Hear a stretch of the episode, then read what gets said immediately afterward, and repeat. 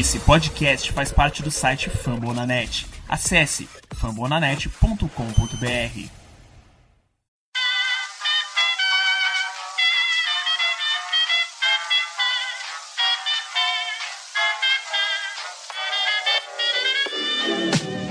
Mais uma rebatida forte. E ela tá fora daqui! Uau! E ela descendeu! É home run! Aquele abraço! Show me the ring and through. Salve, salve Brasil, está no ar mais um Rebatida. Eu sou o Thiago Mares, o Red Bulls Brasil no Twitter, e hoje a gente vai receber um dos maiores nomes do beisebol brasileiro, quiçá do beisebol mundial, o comentarista dos canais Sós Esportes, Bernardo Regis. Seja bem-vindo, Bernardo. Tudo bom, muito obrigado aí pelos elogios, mas nem de perto, né? Chegaria nesse nível.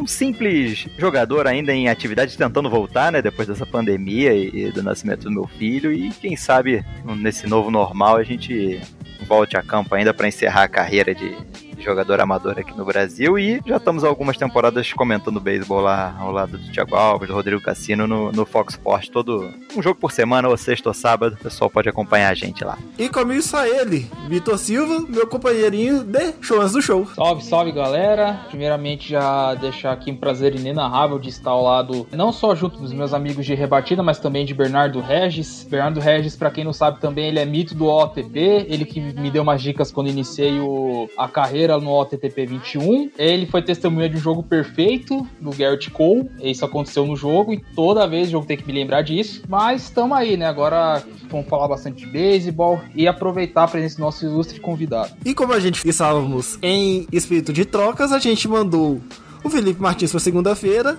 e a gente trouxe o Guto Edinger. Fala, Vitor, Thiago, uma honra estar aqui também com o Bernardo. É muito bom acompanhar ele na TV, agora aqui também no programa. Então vamos que vamos aí trazer mais um material legal para quem tá escutando a gente.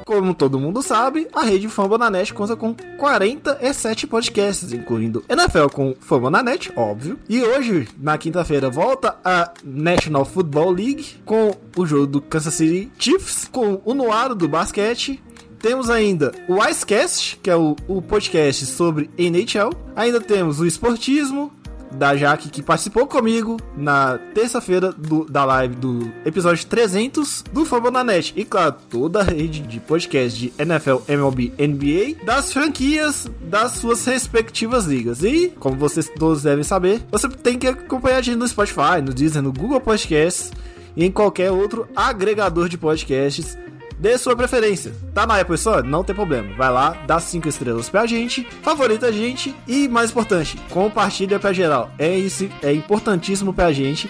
E hoje a gente tem convidado, galera. É mais importante ainda vocês compartilharem pra todo mundo.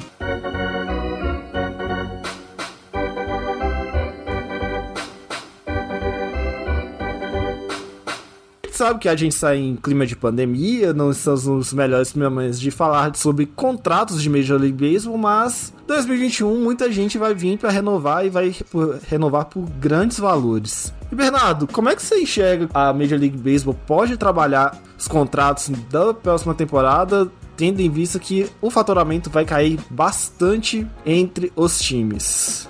É, eu acredito que é- essa leva de contratos de 300 e tantos milhões que a gente vinha tendo, né? De, de, de Trout, de Harper, de, de Manny Machado, assim, de baitas contratos.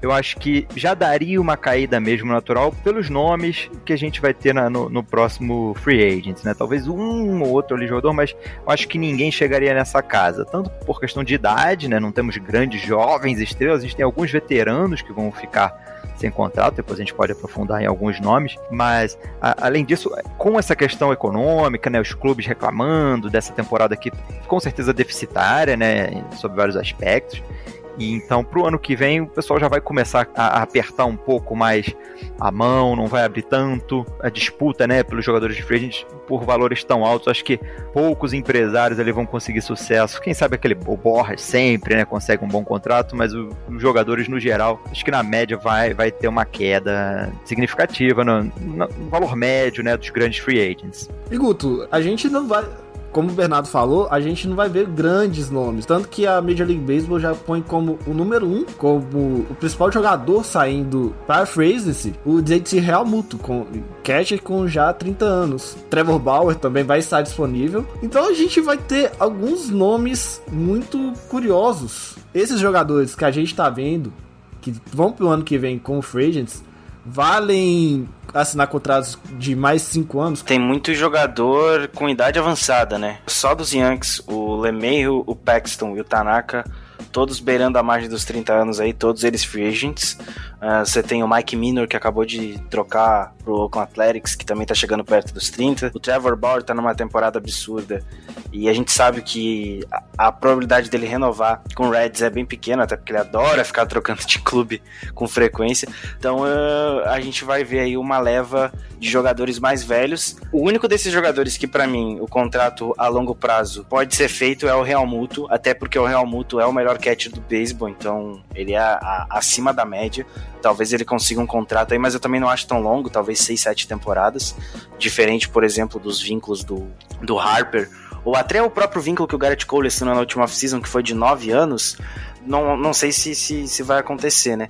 Mas eu, eu tenho certeza que vão, a gente vai ter vínculos mais tranquilos, do tipo de 3, 4 anos com, com o jogador é, com, com valores mais baixos, até porque a gente tem essa questão de faturamento menor, né? Porque não tem torcida, e você também não tem a questão do aproveitamento dos jogadores, né? Muitos aproveitamentos são enganosos. Porque é uma temporada fora da curva. Em 60 jogos tem gente com 40% no bastão. Então, tipo, não vai acontecer isso de novo tão cedo. É, a gente tem alguns jogadores muito acima da média, né, Vitor? Que esse ano estão jogando muito bem. A gente não espera que o, o Dennis Swenson ele come, é um dos próximos que vai assinar com, com algum valor e não vai virar free agency nos, é, na próxima temporada, mas esse ano ele resolveu jogar, né? Finalmente. Bom, você tem o Dusby Swanson, que é uma das exceções, exceções à regra que tem jogado muito bem, né, no, pelo Braves. É, o Braves ainda teve a ausência do Ozzy Alves, que só foi voltar ontem, então ele teve, teve espaço para jogar também. Tem outros casos também jogadores que, do caso contrário, né, por exemplo, o Chris Bryant tá, tá, tá, está tendo uma temporada muito abaixo lá em Chicago. Mike Mustakas também foi outra grande contratação, também não vem faz, não, não tem jogado muito bem. O próprio Gart Cole, que o, que o Guto falou, saiu até um estudo sobre ele, ele até mudou um, um pouquinho a distribuição da, dos arremessos que ele, que ele dá, ele tá arremessando arremessando mais breaking ball do que bola rápida. E isso tá acaba causando um pouquinho, né, alguns home runs, né, porque o Garrett Cole tá cedendo mais do que o do que o habitual dele. Então você tem esses casos assim, é, a gente pode chegar, por exemplo, até um pouquinho da trade deadline, que teve vários times que aproveitando aproveitaram o momento de playoff, né, que vão ter essa janela curta e investiram, né? Foram atrás de, de jogadores mais tarimbados, outros, outros continuaram rebuild, outros times continuaram rebuild e ainda estão ainda estão competindo. Coisas do cenário de uma temporada que a gente pode dizer assim, de um cenário, não vou dizer caótico, mas maluco. E isso vai acabar refletindo. É claro que você não vai comparar um desempenho de, 100, de 60 jogos com um desempenho de 162. Vão ser algo assim que só os estatísticos vão poder dizer quanto que esse jogador ia, ia ter de aproveitamento se mantesse essa linha. Só que, só que esses caras, que a gente já citou o Swanson, tá tendo a melhor temporada da vida dele agora. Então a gente não sabe se daqui para frente ele vai, vai continuar tendo o mesmo, mesmo rendimento, né? Então fica todas essas dúvidas aí, porque é aquilo que a gente falou até no antes de começar a temporada. É 60 jogos, poderia acontecer qualquer coisa com essa questão de Covid, com essa questão de, de um preparo mais curto, tanto que tá tendo o maior número de jogadores indo pra IL em 2020, principalmente arremessador que não teve uma preparação adequada. Então tem muitos fatores aí que vão acabar influenciando assim na, na janela. Não, eu só ia dizer que realmente essa questão das lesões dos arremessadores, elas ficaram bem gritantes esse ano, porque é, você vê jogadores que fizeram lesão, tiveram lesão antes da temporada começar, fizeram alguma cirurgia, alguma, alguma coisa de pra arrumar algum probleminha que tiveram durante a última off-season e não tiveram tempo, né? Duas semanas é muito pouco para voltar ativo, a gente que tem pré-temporada de um mês, e isso, dá, isso traz problemas, né? Uh, agora com a NFL voltando, a gente vai ver quais serão também as questões do, das lesões referentes a não ter pré-temporada na NFL. Então, você sem pré-temporada, você perde um pouco do, da preparação normal que o jogador já está acostumado. Então, isso ocasiona em quase 100 arremessadores em dois meses indo para IL ou estando na IL. É, e isso, isso a gente vê até com o Mike Soroka, que é um dos que a gente projeta que tem um dos maiores salários nos próximos anos, né, Bernardo? Sem dúvida, né? Ele que estava já com pouquíssima experiência na Major League, mas já sendo o AIS da equipe de, de Atlanta, jogando demais. Terminou ano passado em segundo na votação de calor do ano da Liga Nacional, perdeu só para o Pete Alonso, ficou à frente do, do da Tatis Júnior, que a gente deve falar mais para frente em outro tópico. E só para complementar essa questão do, dos free agents pro ano que vem, obviamente o, o Helmuto, né, é o, o, nome que todo mundo vai, vai, vai atrás, o, o, melhor catcher do jogo, concordo com essas análises, mas tem um jogador que eu, eu, eu acho que além do Helmuto eu pagaria uma, uma boa grana ainda também no George Springer, né, o, o outfielder do Houston, foi campeão com aquele esquema lá meio, né, lata do lixo, polêmica lá em Houston, mas tem muito valor, joga demais e tá só com 30 anos. Então acho que ele, por ser outfielder, ainda teria uma, uma boa durabilidade, joga bem defensivamente, ofensivamente, então nem se fala. Acho que seriam os dois principais nomes, né, pro, pro ano que vem, o Helmuto e ali em segundo lugar eu colocaria o Springer com bastante força também, com chance de ter um bom contrato. É, segundo a Major League Baseball, os principais são, na seguinte ordem: JT Realmuto, Trevor Bauer, George Springer, Marcos Simen, shortstop do Oakland Athletics, e Marcelo Ozuna. Por sinal, devolva o meu Ozuna. Eu tô, eu, tô querendo, eu tô querendo de volta porque, né? Meu outfield tá complicado desse ano. Gente tem um bom, a gente tem um bom center field, mas, né? Ele só sabe defender rebater é meio complicado. Esses grandes valores já meio não aproximando já do segundo bloco, mas ajudam a fortalecer esses, os grandes nomes, né, Vitão? Sim, sim, influencia sim. Ao menos não vamos ter uma, uma off-season parada, né? A gente torce para que tenha uma off-season uma off se for metade do que foi movimentado a trade deadline, a gente já tá feliz. Porque apesar de a gente ter bons nomes, né? Mas se a gente for parar pra pensar, é, o principal nome era pra ser o Mookie Betts. Só que o Mookie Betts foi um dos casos que renovou já antes mesmo de estrear pelo Los Angeles Dodgers. É, valores estratosféricos, né? É, e no meio da pandemia também, o que pode gerar até certa controvérsia. Mas é o que, é o que, a, gente, é o que a gente espera, né? Então, torcer para ter movimentação, torcer pro para os times se mexerem bem e, e com, com o cenário também um meio certo, né? Porque e se a temporada não volta 100% igual foi esse ano? Se tiver que repassar por, por readequações, caso não tenha cura ainda pro, pro coronavírus, não tenha a vacina pronta e tudo mais. Então, como é que os times podem se ajeitar quanto a isso? São outros questionamentos que se levantam, né? A gente fala é como se. A gente fala como se tudo voltasse à normalidade, mas a gente tem que sempre levar em conta também que pode ser que não seja como a gente imagina, né? E a gente pode ver muitas trocas em vez de muitas assinaturas, né, Guto? Claro, tem sempre essa possibilidade, né? A gente, como o Vitão falou da trade deadline, que foi extremamente movimentada, eu não esperava que fosse ser tanto. Foram muitas trocas nos últimos momentos, principalmente, mas trocas elas vão ocorrer. A gente sabe que tem jogadores que vão ser free agents também, não no ano, não na próxima temporada, mas na outra, que é o caso do Francisco Lindor. Então acho que o que Cleveland já está se preparando para não permanência dele. É, e outros nomes também surgem. Então acho que pode acontecer sim movimentações. Oi, sim. O caso Paul Goldschmidt chegando no Cardinals foi exatamente isso, né? O Cardinals não tinha caixa para fazer grana, até tentou o Bryce Harper na época, mas conseguiu o Goldschmidt por uma troca, não digamos cara, mas conseguiu depois renovar por 5 anos, menos de 200 milhões de dólares, né? Então pode ser uma alternativa para os times. Sim, sim, sim, sim. Mas no caso do Lindor especificamente, ele que é o melhor shortstop do beisebol, acho muito difícil ele pegar menos do que, por exemplo, 300 milhões. Acho que ele vai ganhar muito dinheiro e vai ganhar um contrato muito longo. Não, e, e, a gente para pensar, né, Bernardo? A gente tá pensando no Lindor, mas também a gente pode, é, sem mirar muito, o Trevor Ball também pode pegar uns 300 milhões aí também, né? Ele tá com somente 30 anos. É isso, o Bauer tá numa temporada iluminada. Ele já vinha de bons anos também em Cleveland, né? Tem muito talento. E, e, ele tem uma mídia também atrás dele, né? Ele participa muito de, de rede social, Twitter, tá sempre engajado, faz posts até polêmicos, então é, isso acaba tem, tem que tem seu valor, né? Na, na mídia também, atrai público, atrai torcedores e, e, obviamente dentro de campo ele dá a resposta, contribui, fez parte de um, de um, de um Cleveland que chegou em World Series e estava agora num Reds que não, não tá sendo aquele Reds que se se esperava, mas ele tá fazendo o papel dele. E, e no beisebol, apesar de ser coletivo, né? O, se, se você jogar muito bem, mesmo no time ruim, você consegue depois um belíssimo contrato.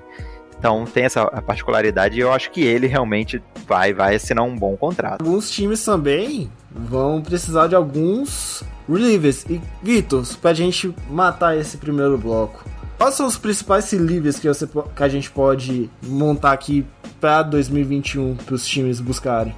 Que a gente falou muito de pitcher, é, de jogador de linha, mas pitchers a gente falou pouco, né? Concordo contigo, Maris. Relief tem o seu valor sim. Esse ano a gente tá tendo casos de mais calouros que têm assumido a, a responsabilidade, né? Então vai ter alguns casos que vão ter. que os times vão ter que buscar outros jogadores. O Liam Hendricks, por exemplo, se eu não estiver enganado, ele é abridor, mas ele também tem tem chance de jogar como reliever em algum outro time, né? Apesar da idade. Sim, sim, ele já é closer no, no, no Ace. Então é um cara que. E tá jogando bem, né? Não é um cara de um, apenas um ano. Tá tendo seu. Tá tendo mais um ótimo ano fechando lá na equipe do do Athletics. Um nome que pode aparecer na free agency, não querendo cortar, é o Zach Britton. Ele tem um opt-out. Se ele optar por sair do contrato, ele pode testar a free agency no próximo ano. O que eu acho que ele não vai fazer, até porque ele assinou um contrato bem generoso com o Yankees quando renovou, há pouco tempo. Então eu acho que ele vai querer ganhar, porque ele recebe mais de 10 milhões, né? Ele recebe acho que 13,600, se eu não estiver errado. Então ele recebe uma graninha bem interessante aí. Eu acho que ele não vai conseguir mais que isso na se ele testar a free agent. Ah, e o Zach Britton, que é um dos melhores relievers do beisebol, né? Só não é nomeado dessa forma porque ele não é o famoso strike alteiro. O Zach Britton é ground ball.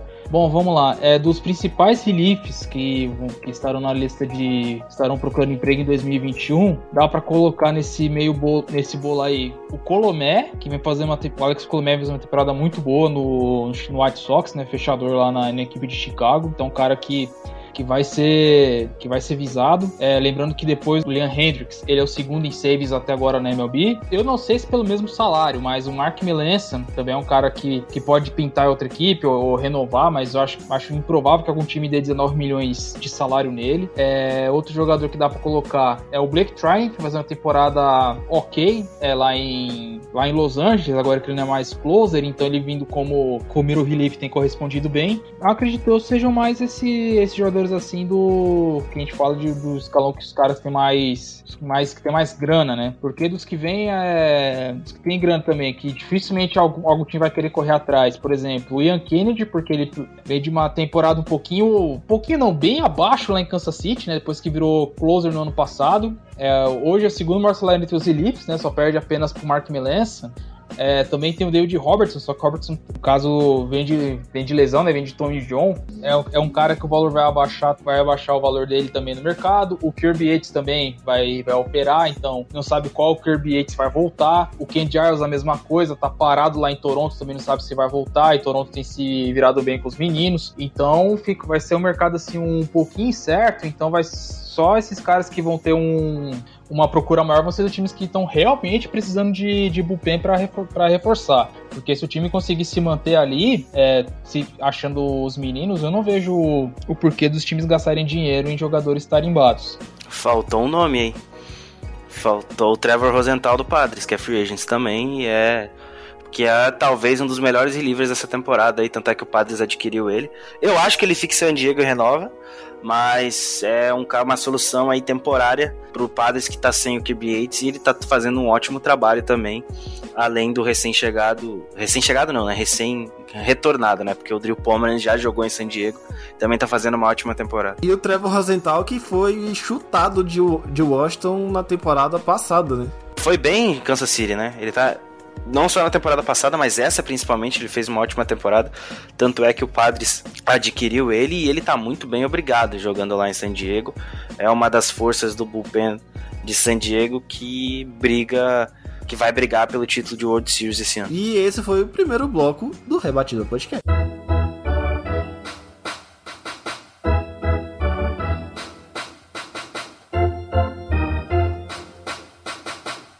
Chegamos agora ao nosso segundo bloco do nosso Rebatida Podcast. E o nosso querido Fernando Tatis Jr. está colocando um novo parâmetro para o marketing da Major League Baseball, né, Gutão?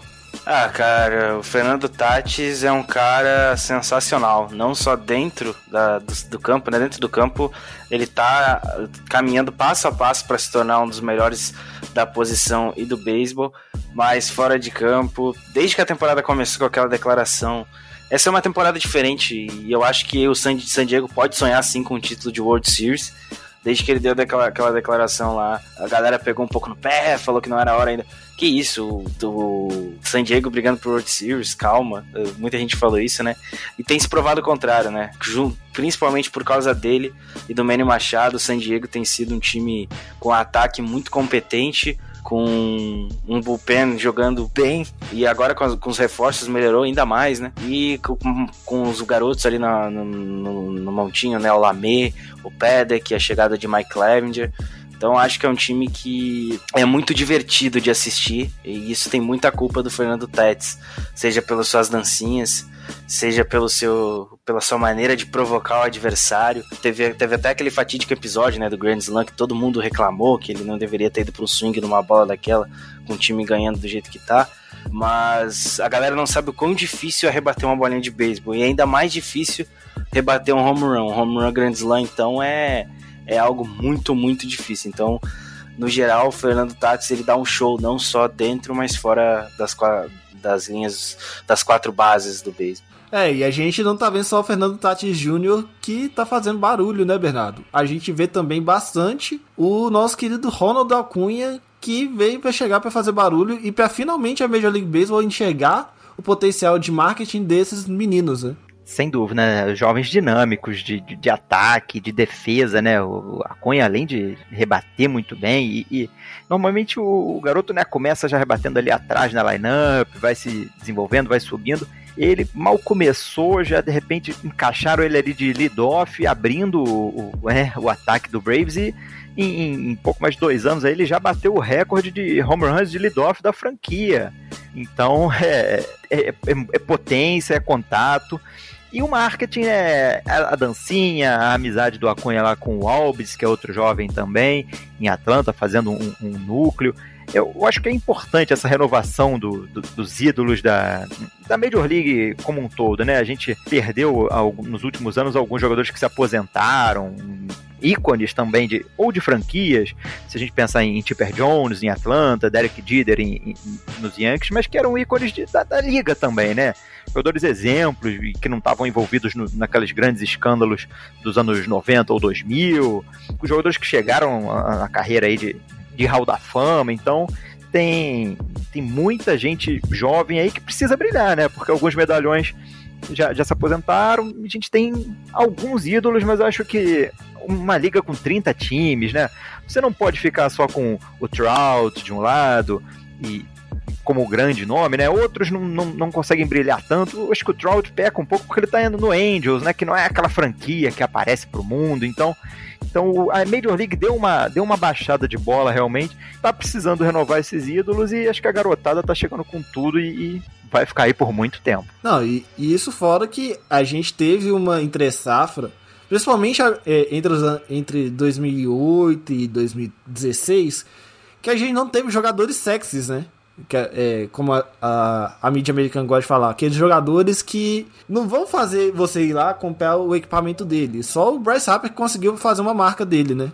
Harper, Harper é muito bom, realmente também. Perdão, cortei o Vitor, mas, é, mas é, é isso. Acho que você falou de um, de um período que a gente ficou ali até carente mesmo de, de, de, ícones da, da liga, assim, pro, pro marketing. E, e acho que essa, essa, garotada tá sabendo explorar isso muito bem. Pode completar, Vitor. Não, não, não. Só ia confirmar o que você tinha falado a respeito do, do, do Bryce Harper também. É, eu deixar um adendo aqui que ainda bem que a liga conseguiu abrir o olho e e colocar esses meninos em evidência, né? Se a gente for para pensar na, ainda na, um pouco nas outras ligas também, nas outras grandes ligas, pegar só a NFL como exemplo, né? Que quem tem sido os principais nomes é Patrick Mahomes e Lamar Jackson, tanto que eles são usados para capas de jogos de videogame, né? Do, do Madden, né? O, o Mahomes no ano passado, o Lamar nessa edição de agora.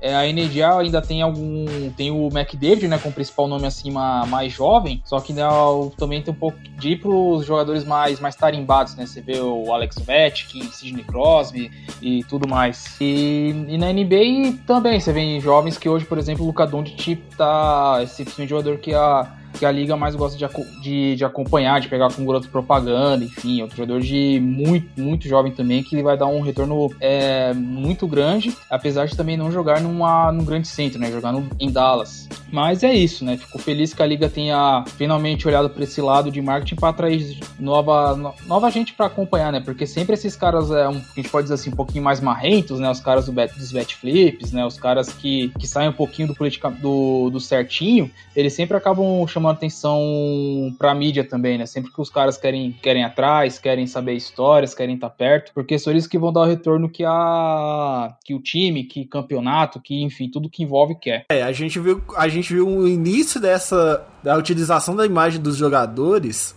nos playoffs do ano passado, né? Daquele vídeo promocional para os playoffs, We Play Loud. Eu, eu tenho esse vídeo até hoje no meu telefone conta do, do que ele representa para a liga. E essa espera de, sei lá, oito anos sem um grande jogador, entre 2008 e 2016, que a gente tá vendo agora o que aconteceu com a, com a NBA alguns anos atrás, que eles não conseguiram, quando teve o gap ali nos anos 80, que não conseguiram ter algum, grandes nomes, tinha o Magic Johnson e o Kareem Abdul-Jabbar, tinha o Larry Bird do outro lado, pelo Celtics, e só tinha esses dois caras, não conseguia se vender muito, tanto que a liga, a, a NBA caiu muito.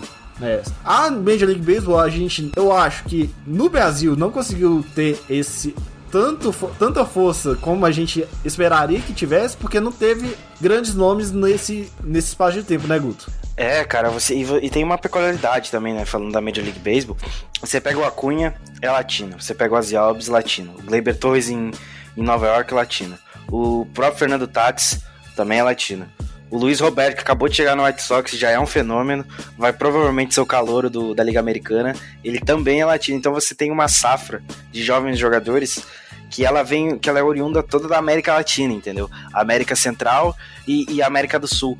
E aí você você pega, talvez o, os principais nomes dos Estados Unidos, você até tem, por exemplo, o Judge que chegou há pouco tempo na, nas, nas grandes ligas, mas já tem uma certa idade, é, já tá beirando quase os 29, né, tem 28 anos.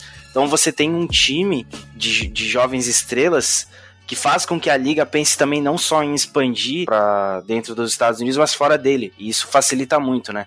Você tem vários jovens jogadores vindos de países que, em que o beisebol, querendo ou não, para esses países, né, é, é o esporte principal assim como a gente tem a liga japonesa muito forte que, que vem muitos jogadores para cá, né? Mais recentemente o último que de grande impacto assim, que todo mundo falava era o Shohei Otani, mas o próprio Kim que acabou de chegar no, no, no St. Louis Cardinals, então você tem vários nomes que é, principalmente latinos dessas jovens estrelas que, que faz com que a Major League Baseball tenha que expandir sua marca. E quem ganha é claramente o telespectador com tudo isso. É, e a gente. E só uma correção, o Kim é velho, tá? Não, sim, é só a questão de trazer os jogadores de fora, né? Não, claro. Não, mas a questão de trazer jogadores de fora já é muito, muito comum na Major League Baseball, principalmente jogadores asiáticos. Mas eu acho que o grande problema é não explorar a marca deles de certa forma. Aquele vídeo promocional do We Play Loud, que a Major League Baseball usou ano passado, representa isso muito bem. A gente agora tem um Jack Fred, a gente tem uma rivalidade entre pitchers agora, né? Agora a gente consegue ter uma discussão quem é melhor entre Jack Flaherty ou Walker Buehler, né, Bernardo? Dois jovens jogadores, né, de St. Louis e, Los Angeles Dodgers. Eu acho que isso que vocês falaram do, dos ídolos de, de, Acho que os Estados Unidos ficou um pouco carente, né, realmente, de é, faz parte também, né? Quando você abre mais a sua liga, abre o seu mercado, você vai pegar os melhores e, e, os melhores vão jogar lá, no, vindo do Japão, é, e as peneiras nos países latinos, né? Muitos clubes têm suas, seus afiliados, né? Venezuela, a, outros países da, da, América Central. e que botam né, os seus garotos, os seus minor leagues para jogar, ganhar experiência, quando chegam lá na, nas grandes ligas já estão a ponto de, de arrebentar. E, e, eu acho que o trabalho de minor league é muito importante e, e eu temo pro, pelo futuro da Minor League, né? Que nesse ano a gente não tá tendo disputa de ligas menores, muito se fala de, de cortar um, muito as ligas menores e, isso eu acho que você acaba perdendo a chance de, de descobrir novos talentos de, e de que essa renovação prossiga. Acho que é o meu maior temor pro, pro futuro, assim, do beisebol e dessas novas estrelas é que isso acabe diminuindo, né, com um, a redução de, de minor leagues, muito por conta de dinheiro, claro pessoal quer cortar sempre de, de, onde acha que é gasto, mas na verdade é um investimento, porque é lá que se formam esses grandes atletas que chegam depois na, nas grandes ligas.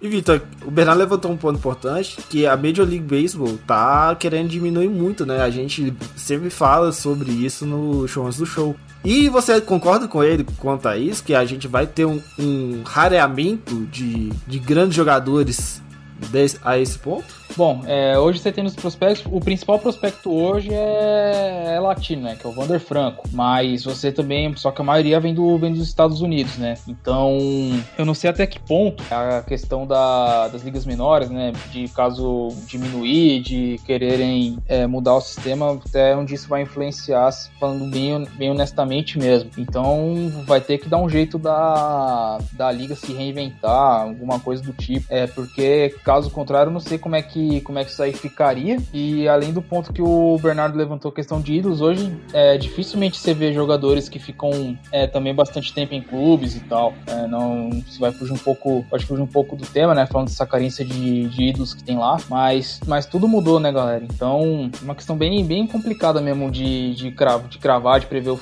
de prever o futuro de como, de como vai ser mesmo. Eu não, não conseguiria é, dar um, um feedback assim mais mais concreto. Essa palavra certa. E Guto, a gente, você que é o representante Yankee do, do rebatido, você, até o seu time que não tem o costume de revelar tantos jogadores, tantas estrelas, agora tá tirando um pouco o pé de contratar demais e agora tá até gerando seus próprios jogadores, né? É, saiu uma matéria, acho que antes da temporada começar, em, nessa, nessa, nessa questão, acho que não lembro qual site que foi, se foi Bleach Reporter, enfim, que é como a balança pendou, né? E agora tinha pendado pro lado dos Yankees, só que os Yankees fez de uma forma, uma maneira diferente.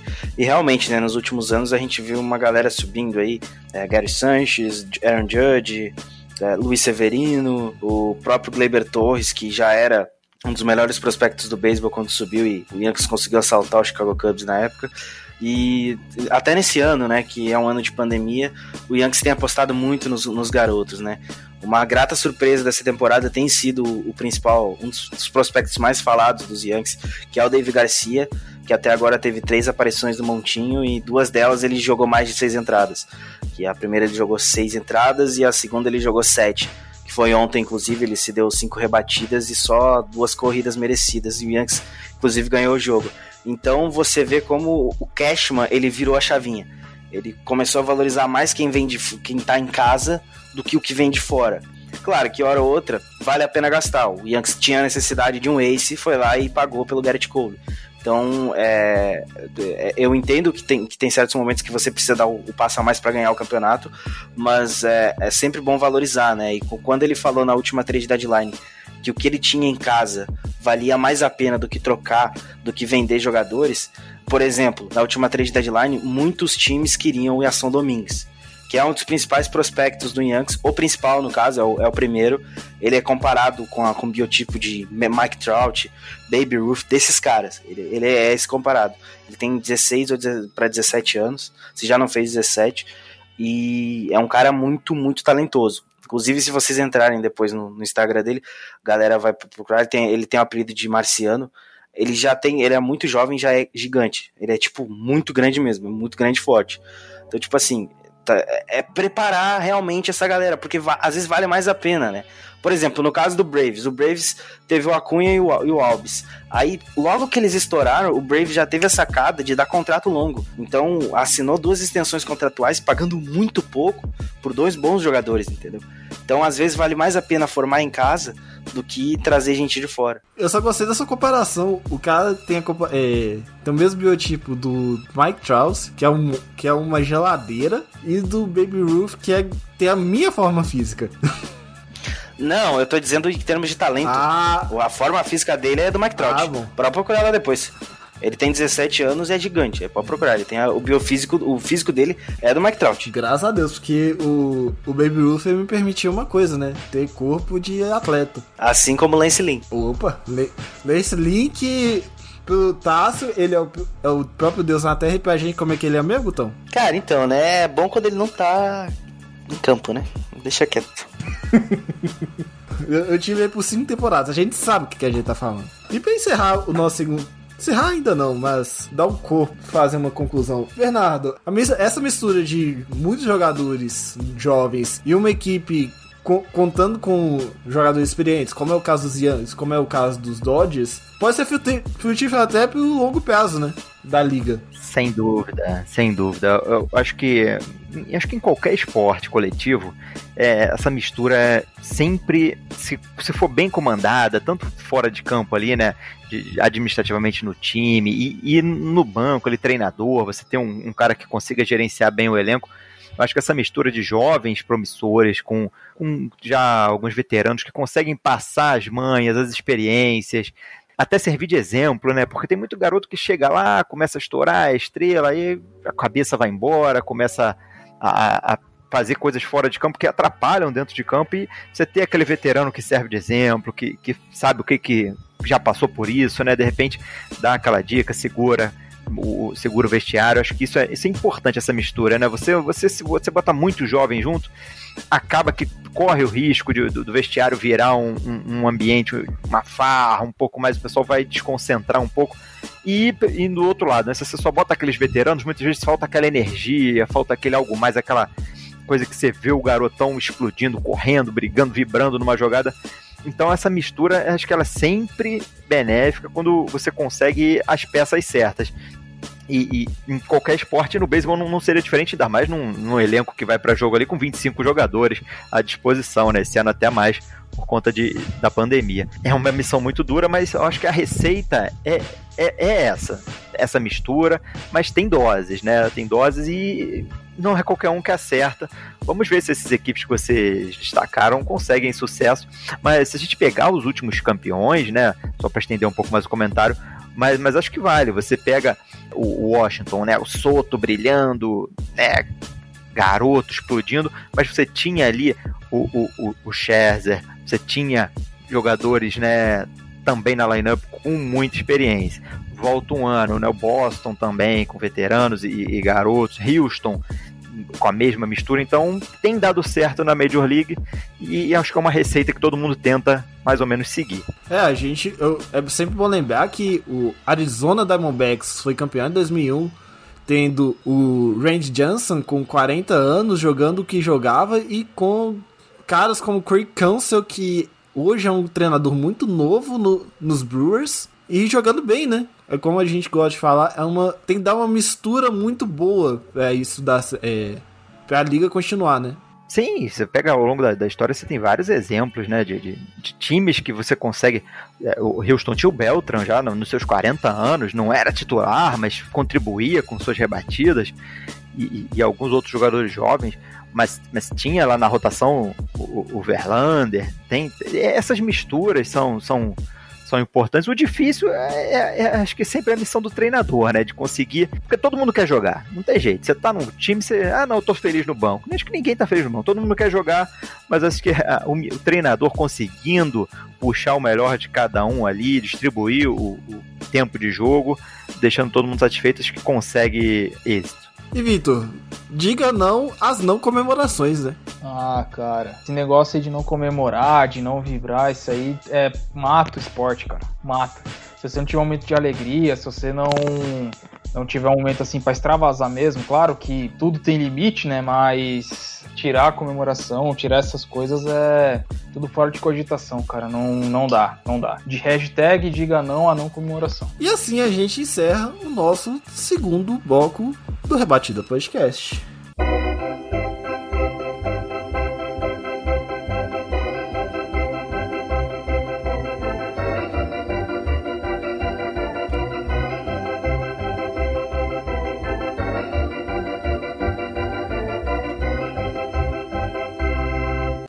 Terceiro bloco do Rebatida Podcast. E Bernardo, a gente sabe, a gente que é do podcast, a gente já sabe como é que é complicado falar de beisebol. E na televisão, como é falar de beisebol? Então, desde 2016, né, Jogos Olímpicos, é, eu tenho essa oportunidade de, participar lá da equipe do Fox Sports, na, acompanhando, narrando, comentando os jogos de, da Major League. Tá sendo muito legal, porque a gente acaba trocando muita informação, muita ideia durante as transmissões, né? A Fox é uma emissora que é muito aberta àquela interação no Twitter, com o pessoal participando das transmissões, lá na hashtag e a gente acaba, acaba encontrando, né, amigos que a gente jogou junto ou jogou contra em vários torneios amadores, nível brasileiro. E a galera da internet mesmo, né, que joga, que acompanha o seu time, tem seu podcast, tem seu blog, seu sua página que acompanha, seu perfil de time no, no Twitter. É muito legal, assim, porque você tem uma noção que é muito mais gente que você acha que beisebol, ah, beisebol Brasil, não vai ter muita gente, mas quando você começa a interagir, você descobre um monte de gente que entende, que acompanha, que não fica só, ah, não, aquela coisa de fanático, torço para o meu time, não. Tem a parte da estatística, acompanha as negociações, acompanha os bastidores, e isso é muito legal, tem sido muito legal nessas últimas temporadas lá na, na Fox, e agora, né, ainda mais participando aqui de podcasts como vocês também, com, com outros que já, já tive oportunidade, está sendo muito legal. E acho que isso só, só ajuda a, popularizar o esporte que a gente gosta, né? Que a gente acompanha. E para mim está sendo uma grande satisfação, uma honra trocar ideia com muita gente que entende e que, que quer ver esse esporte crescer no país.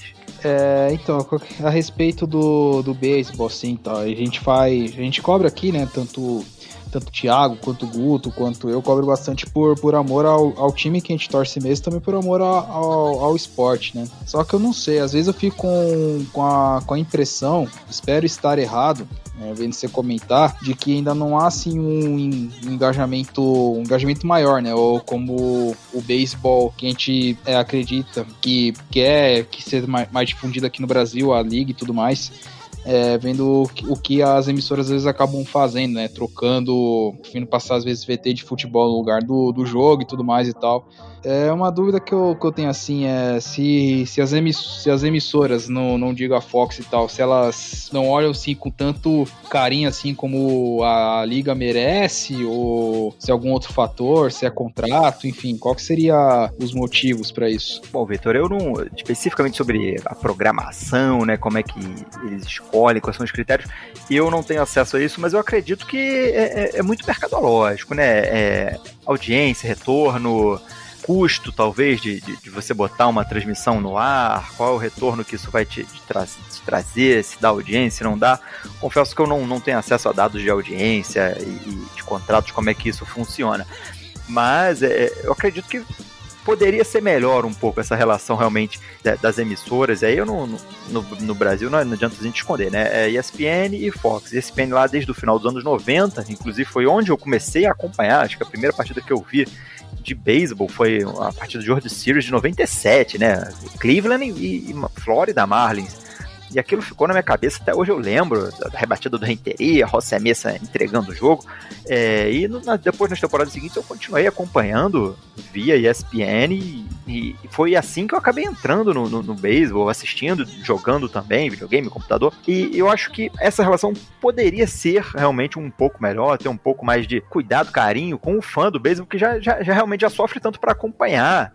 Mas se a gente parar para pensar, vocês são garotos, né? Vocês têm 20 e poucos anos. É, quando eu comecei a acompanhar, era um jogo, dois no máximo por semana na ESPN. Depois, ali nos anos 2000, quando a ESPN fecha suas operações dos Estados Unidos né, e traz para o Brasil, as, as transmissões começaram a ser feitas aqui, de São Paulo, com narradores de São Paulo, então, bem ou mal, já vivenciam, né, já tem uma certa troca ali de mais proximidade com a população, com jogadores daqui, com né, redes sociais também começando a, a surgir acho que isso aumentou, foram mais transmissões, eu não sei, acho que ano passado, tinha semanas que a ESPN passava cinco jogos, acho que isso aí era realmente um recorde, coisa inimaginável no do tempo que eu comecei a acompanhar. E a Fox, desde 2014, ali, com um, dois, agora um jogo por semana, se a gente parar para pensar, é pouco, é pouco realmente. A gente vive né, numa temporada lá que tem 162 jogos, tem jogo todo dia. É pouco, mas num, período ali de 10, 15 anos, isso já aumentou bastante no país, pelo menos a transmissão. É claro que é, é o, o, esporte no, no, país ainda é muito voltado ao futebol, né? Você vai ligar Fox e ESPN, sei lá, 80% da programação é, é futebol. É, é complicado é, pessoal que até gerencia, de repente, ali, programação, grade, é, comunicação com o fã, acho que o cara, não, não, a maioria não vai entender muito de beisebol. Não, realmente, essa é a parte que acho que é complicada e poderia ser um pouquinho melhor né, nas emissoras. Um, às vezes, comunicar melhor. Olha, hoje não vai ter o jogo, vamos passar outro dia. Tem, acho que falta isso um pouquinho, mas também não sei como resolver isso. Não, não faço. Não, não saberia como melhorar isso, mas é, eu concordo com vocês. Eu acho que às vezes você tá lá esperando, tava na grade e não entra, ou então é, vem um, um, jogo em inglês. Eu acho que poderia vir um, um pouquinho mais de, de, cuidado, mas a gente está num ano também atípico, de repente acho que isso a gente pode dar um, um certo desconto, pelo menos para essa temporada por conta de o pessoal tá trabalhando de casa, né? Tem várias dificuldades, então vamos ver pro ano que vem. Aí sim, acho que as, as cobranças de quem gosta, de quem acompanha, podem vir com tudo, porque já, tare, já estaremos num, num, espero eu, né, num, num, normal. Eu tenho uma pergunta voltada às transmissões, né? Você citou a questão do ano atípico. Qual que é a maior dificuldade de fazer uma transmissão de casa? Porque dentro da emissora eu tenho quase certeza que é muito mais tranquilo, porque você tem toda a montagem de equipamento, você consegue, querendo ou não, você tá do lado do, do narrador. E qual que é a maior dificuldade hoje de fazer a, a transmissão de casa? Falou bem, Guto, é essa, você tá na cabine, né, do lado do narrador, às vezes você quer chamar atenção para um lance, você quer entrar num comentário, então ele já, já te passa ali alguma coisa, ó, fala sobre isso, fala aquilo. A gente tem aquela comunicação fora do ar, né? aquele olho. Você, você tem um entrosamento, não tem jeito, né? narrador comentarista, isso é importante. E você fica naquela tensão, né? Você não sabe se você pode entrar, se ele já acabou a fala. Então você é necessário que você faça aquelas deixas, né? Vai, Bernardo, vai, Thiago, não sei o quê. É, você acaba tendo que dar um tempinho, um timing para ver se, se é o momento de você entrar, ou então você só chama rapidinho e aí pede a palavra. É, é, essa dinâmica fica um, um pouquinho mais complicada, ainda mais que tem um certo delay. Não sei se o pessoal de casa consegue perceber, mas tem um, um delayzinho do som, né? Às vezes do narrador para chegar no comentarista, depois para voltar, então fica aqueles segundinhos de silêncio que às vezes parece que alguém caiu, mas, mas é, é, da, é da comunicação, é da internet brasileira, né? Que muitas vezes acaba dando uma, uma piscada. E é, eu acho que essa é a maior dificuldade. E o medo é de cair, né? De repente cai a transmissão e aí, como é que você faz? Cai a internet. Ainda bem, não passei por isso né, em, em nenhuma.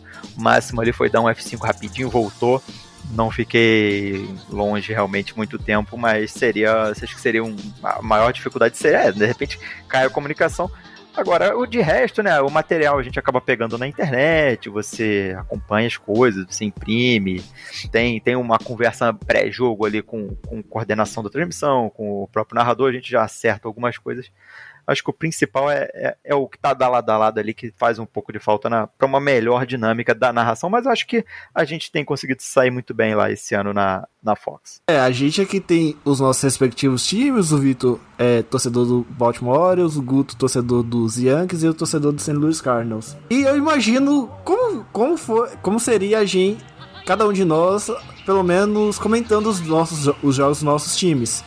E como foi para você é, a primeira comentar um jogo do seu time. Se você quiser divulgar o seu time aqui, fique à vontade. Não tem segredo, não. pessoal, quem já tá, acompanha lá de repente no Twitter, no Instagram, né? O Bernardo duplo underline Regis, tem alguns postzinhos, algumas coisas a mais, um, uma camisa a mais bonita assim, né? Do Atlanta Braves.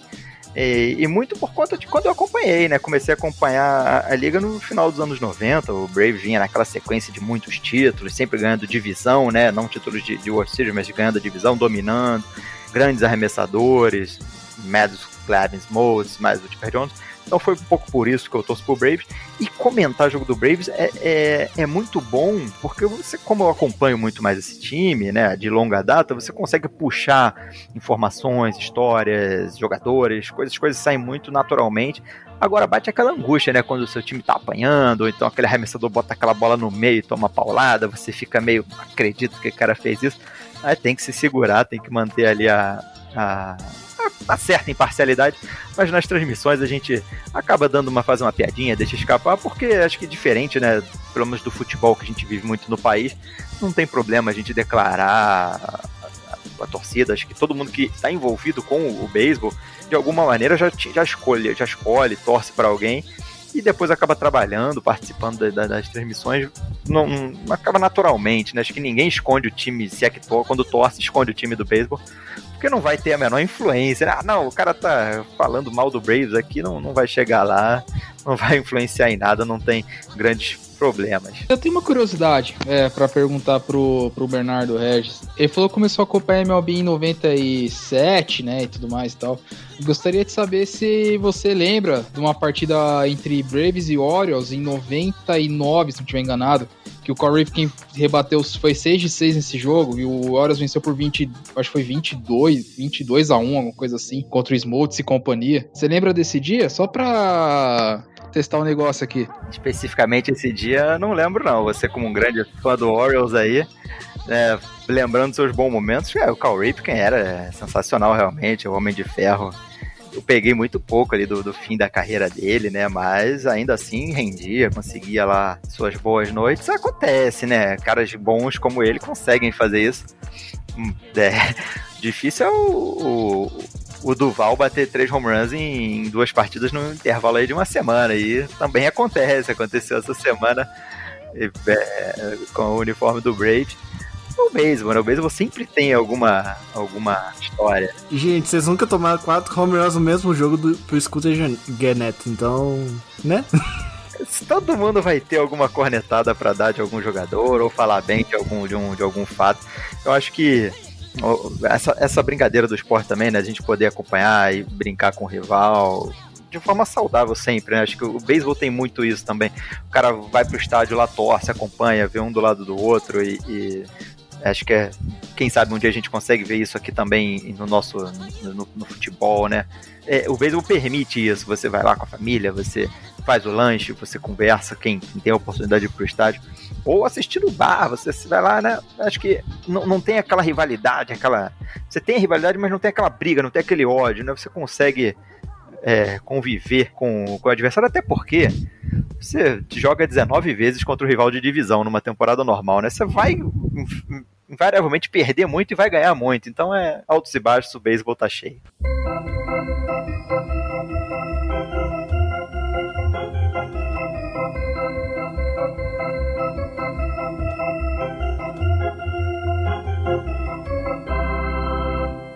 Bernardo, já passando para a parte dos abraços, beijos e recomendações, vamos falar um pouquinho de recomendações. Qual seria a dica cultural para os nossos ouvintes do Rebatida? Gente, dica cultural, eu sou fã de, de, de filmes de, de beisebol, né?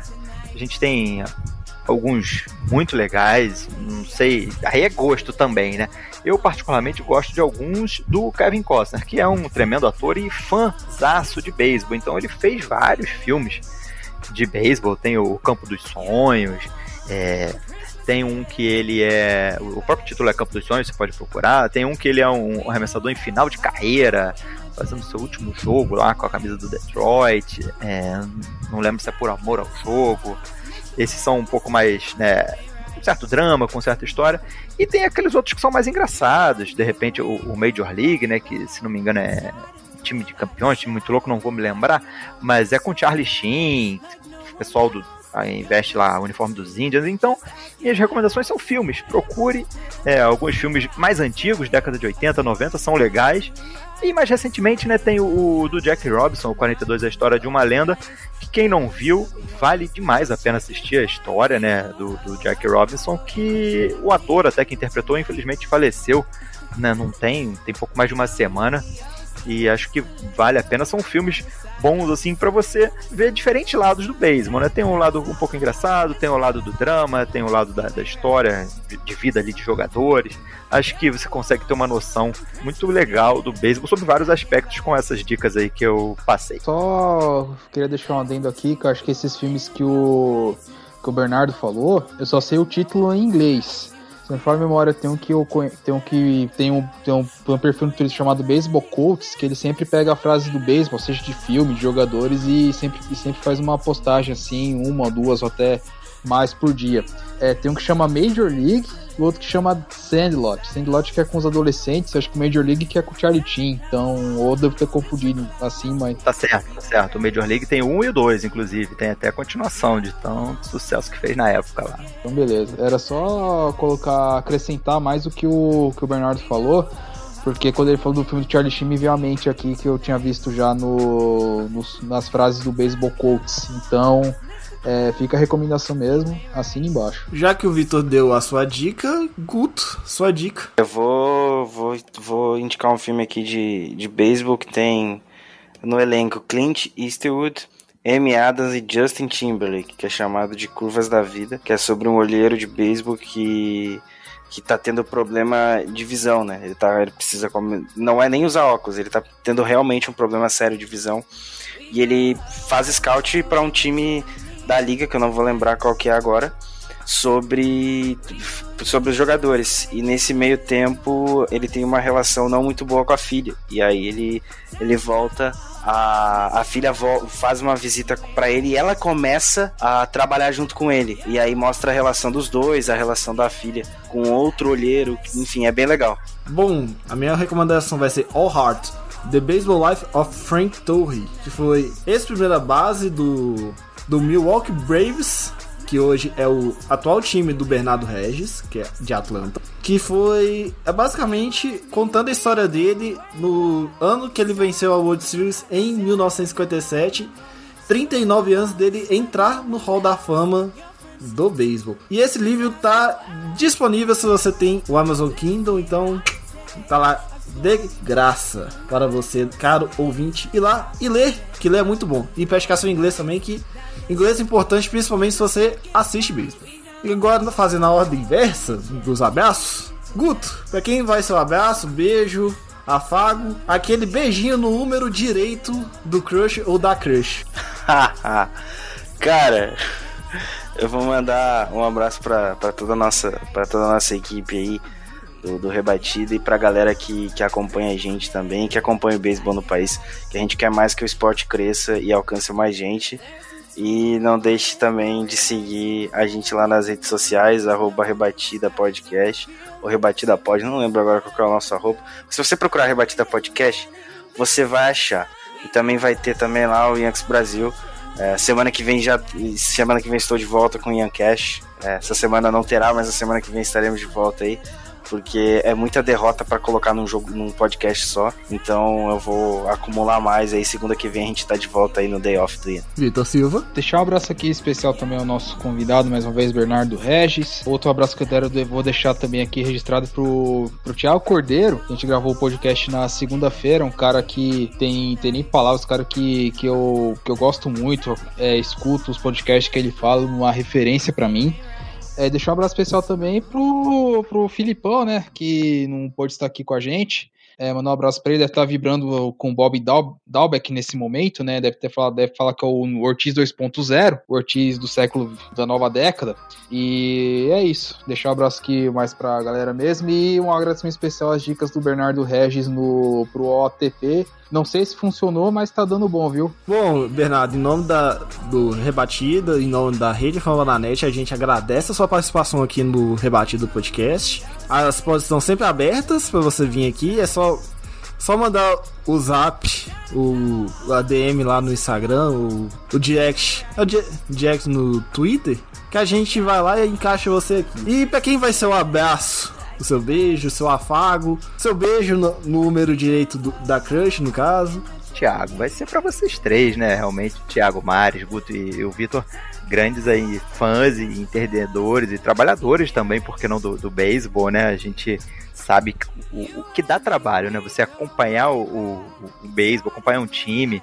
Eu, eu tenho um, um, amigo que mora nos Estados Unidos, ele é até americano, grande fã do, dos Yankees. Ele uma vez ele me contou que ele, não sei se ele brigou com a esposa ou com a namorada, ele disse: é, Eu briguei com ela, né? Porque você torcer, ter um time de beisebol é como você ter um segundo emprego. Você, durante seis meses, você fica ali diariamente durante algumas horas acompanhando né, o, o, o time no, no, seu jogo, na, vendo notícias e, e, lendo sobre. Acho que realmente é isso. A definição é essa. Você tem ali um, um segundo emprego quando você acompanha ah, de perto um, um time de beisebol. E agradecer mais uma vez o convite, né, de participar do, do Rebatida Podcast. De gente que entende, que gosta, né? E, e, acho que o mais, mais legal é isso, a gente conseguiu debater vários temas interessantes. Fico completamente à disposição de vocês para voltar. Foi um prazer né, conhecê-los aqui bater um papo mais de perto, né? O Vitor a gente tinha conversado já lá na, na Twitch dele. Sem dúvida, foi muito legal. Espero que vocês tenham gostado também. Um abraço para todo mundo que estiver ouvindo. Fica o convite para as próximas transmissões da, da Fox Sports, né? É, sempre um jogo por semana, normalmente sábado, às vezes um sexta-noite. Fiquem ligados lá na programação, podem seguir no, no Twitter, que a gente sempre posta o jogo que vai rolar, o horário. E, e um abraço para todo mundo. Qualquer coisa, podem entrar em contato via Instagram e Twitter também, que a gente, Facebook, a gente responde, troca uma ideia, dá dicas e estamos juntos pelo, pelo crescimento do, desse esporte que a gente gosta pra caramba. Bom, meu abraço, primeiramente, irá para o Giovanni Galegos, que não consegue ganhar um jogo de Major League Baseball pelo St. Louis Cardinals. Dito isso, é, meu abraço de fato vai para Tasso Falcão, que disse início dessa temporada que o Texas Rangers dele iria para 97 vitórias. Tá indo para ser a primeira campanha para a primeira campanha invertida da Major League Baseball, né? Então, deixa aí meu abraço pro Tasso Falcão. Senhores, gostariam de adicionar mais alguma coisa a este podcast? NFL voltou, gente, só isso. Pela animação do Guto, a gente vê quanto que queria que a NFL voltasse. Ah, mas eu queria mesmo. É só que fica muita coisa pra olhar, aí eu tenho que ter, tenho que ter três olhos. Porque às vezes tem três jogos no mesmo tempo. Tá vendo? Aquilo que eu falei, agora você tem que ter o quê? Três empregos, não só dois. Ah, não, o bom, o bom de ser, o bom de ser torcedor do Saints nessas horas é que você só pode assistir, só assiste os jogos importantes, que o resto você sabe que vai ganhar. Eu devo agradecer novamente Bernardo.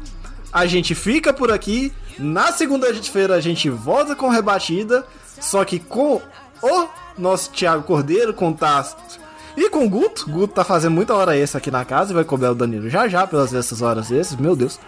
Vai ganhar muito dinheiro. Então, um beijo, um abraço e até lá, galera.